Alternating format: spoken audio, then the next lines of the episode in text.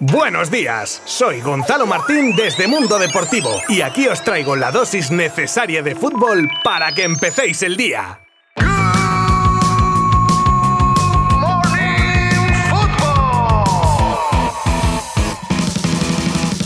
El Fútbol Club Barcelona regresaba a la Europa League 18 años después y por desgracia se jugará el pase a la siguiente fase en Italia tras el empate a uno de ayer en el Camp Nou. Se adelantaban los italianos por medio de Zielinski y Ferran Torres hacía la igualada en el 59 desde el punto de penalti. Un Ferran que sería protagonista al final del partido, pero vamos por partes como diría Jack el Destripador. El Barça comenzaba como viene siendo habitual en modo rodillo, pero se iba desgastando por el férreo aguante de los italianos y los de Xavi presionaban alto y el Nápoles buscaba las contras. En la segunda parte, el partido se convertía en casi un monólogo de los azulgrana a los que les faltaba lo de siempre esta temporada, vamos, el dichoso gol. Y en esta ocasión no sería por ocasiones ni remates, 21 en todo el encuentro, sino por la falta de acierto. Y aquí es donde entra Ferran, como os decía antes, que tenía dos clarísimas, pero clarísimas, ¿eh? Y así de desolado se le veía al pobre al finalizar el encuentro de cuclillas en el césped lamentando esos fallos. Yo creo que todos somos humanos y bueno, pues ya entrarán. Otro que tenía también alguna era Luke de Jong, que de nuevo salía desde el banquillo y con un remate de cabeza y una chilena al más puro estilo Ibrahimovic levantaba al público de sus asientos aunque lastimosamente salía desviada a la derecha del portero. Pero ojo a las fantasías que intenta últimamente el neerlandés, ¿eh? Aquí os dejo las primeras impresiones de protagonistas en el postpartido. Hablan Eric García y Jordi Cruyff. Por una banda está claro que las sensaciones son buenas, creo que el equipo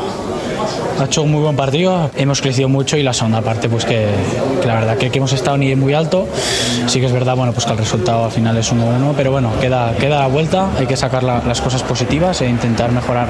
Yo creo que el equipo ha estado muy bien, eh, las estadísticas también lo dicen, hemos tenido muchas ocasiones de gol, pero la pelotita pues no, no ha entrado como, como queríamos todos, pero el equipo la verdad es que ha estado muy bien. Al final las ocasiones, eh, los partidos se deciden por defender bien, y ser eficiente en ataque y realmente hemos tenido muchas ocasiones de gol, pero quiero ver la parte positiva, que es que el equipo ha creado muchas ocasiones de gol y ese es el camino a, victorias. También tenemos palabras de Xavi, quizá un poco más crítico que los protagonistas anteriores, pero con la misma opinión de que se ha hecho un gran partido.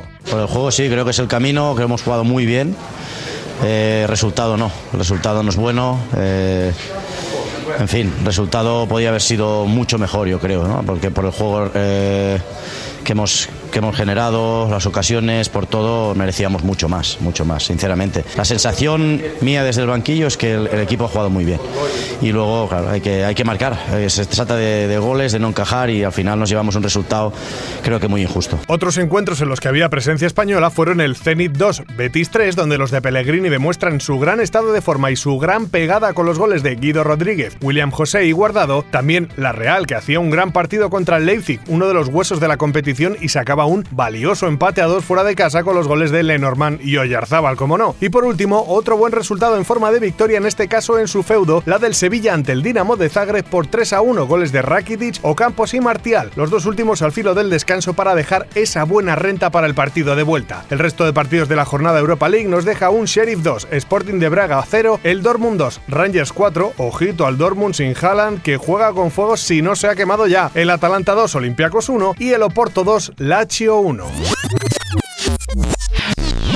El partido del Barça nos dejó una de las imágenes curiosas del día y la protagonizaba Ferran Torres que en la segunda parte vestía una camiseta de juego digamos diferente, como para que buscases las siete diferencias, tanto como que no existía en esa camiseta ni el escudo del equipo ni el logo de la marca deportiva que patrocina a los culés. Me gustaría contaros el porqué de esta situación, pero para mí es un misterio. Se supone que cada jugador tiene un par de camisetas completas por partido. Igual eso es lo que le hizo perder la puntería al final del encuentro, como Sansón su fuerza si perdía la cabellera. Asensio es el guadiana particular del Real Madrid. Aparece y desaparece y no llega a encontrar esta temporada la regularidad en el equipo. Siendo el gol suyo ante el Granada el único del Madrid en los últimos cuatro partidos, el otro día contra el PSG pasó muy de puntillas e incluso es posible que el Mallorquín vuelva al banquillo en el próximo partido de liga contra el Alavés en el Bernabéu. Parece que vive en un círculo vicioso. Existe un acuerdo en el que los clubes suelen intercambiarse entradas al margen de los porcentajes que salen a la venta. En este sentido, Joaquín Aperribay, presidente de la Real, ha comunicado al Athletic que no harán uso de escasas 150 entradas de intercambio ya que por temas de restricciones de aforo su afición no acudirá a Samamés y consideran que si ellos no van, nadie haga uso de esas entradas.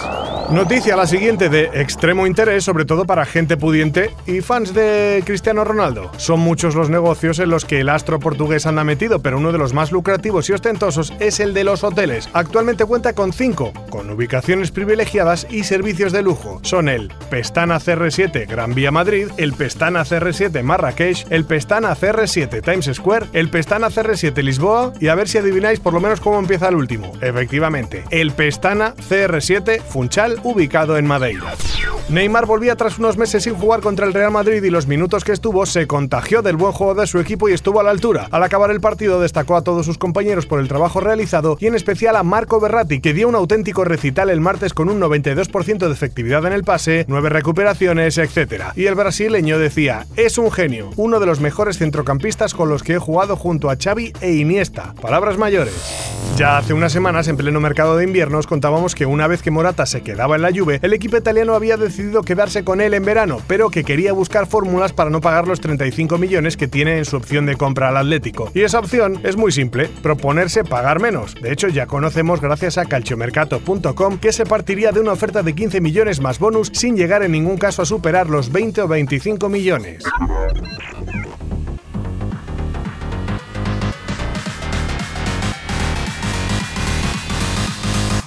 Y terminamos por hoy. Otro día que os traigo lo más destacado del mundo del fútbol. Os recuerdo que hoy viernes hay partido de Liga Santander entre Elche y Rayo, de Liga Smartbank entre Cartagena y Real Valladolid, eh, Calcio, Bundesliga, bueno, partidos de casi todas las ligas europeas. Y así sábado y domingo. Y el lunes vuelvo a estar por aquí para traeros todo lo ocurrido estos días. Muchísimas gracias por elegir Good Morning Football. Que paséis un gran fin de semana. Abrazo virtual. Adiós.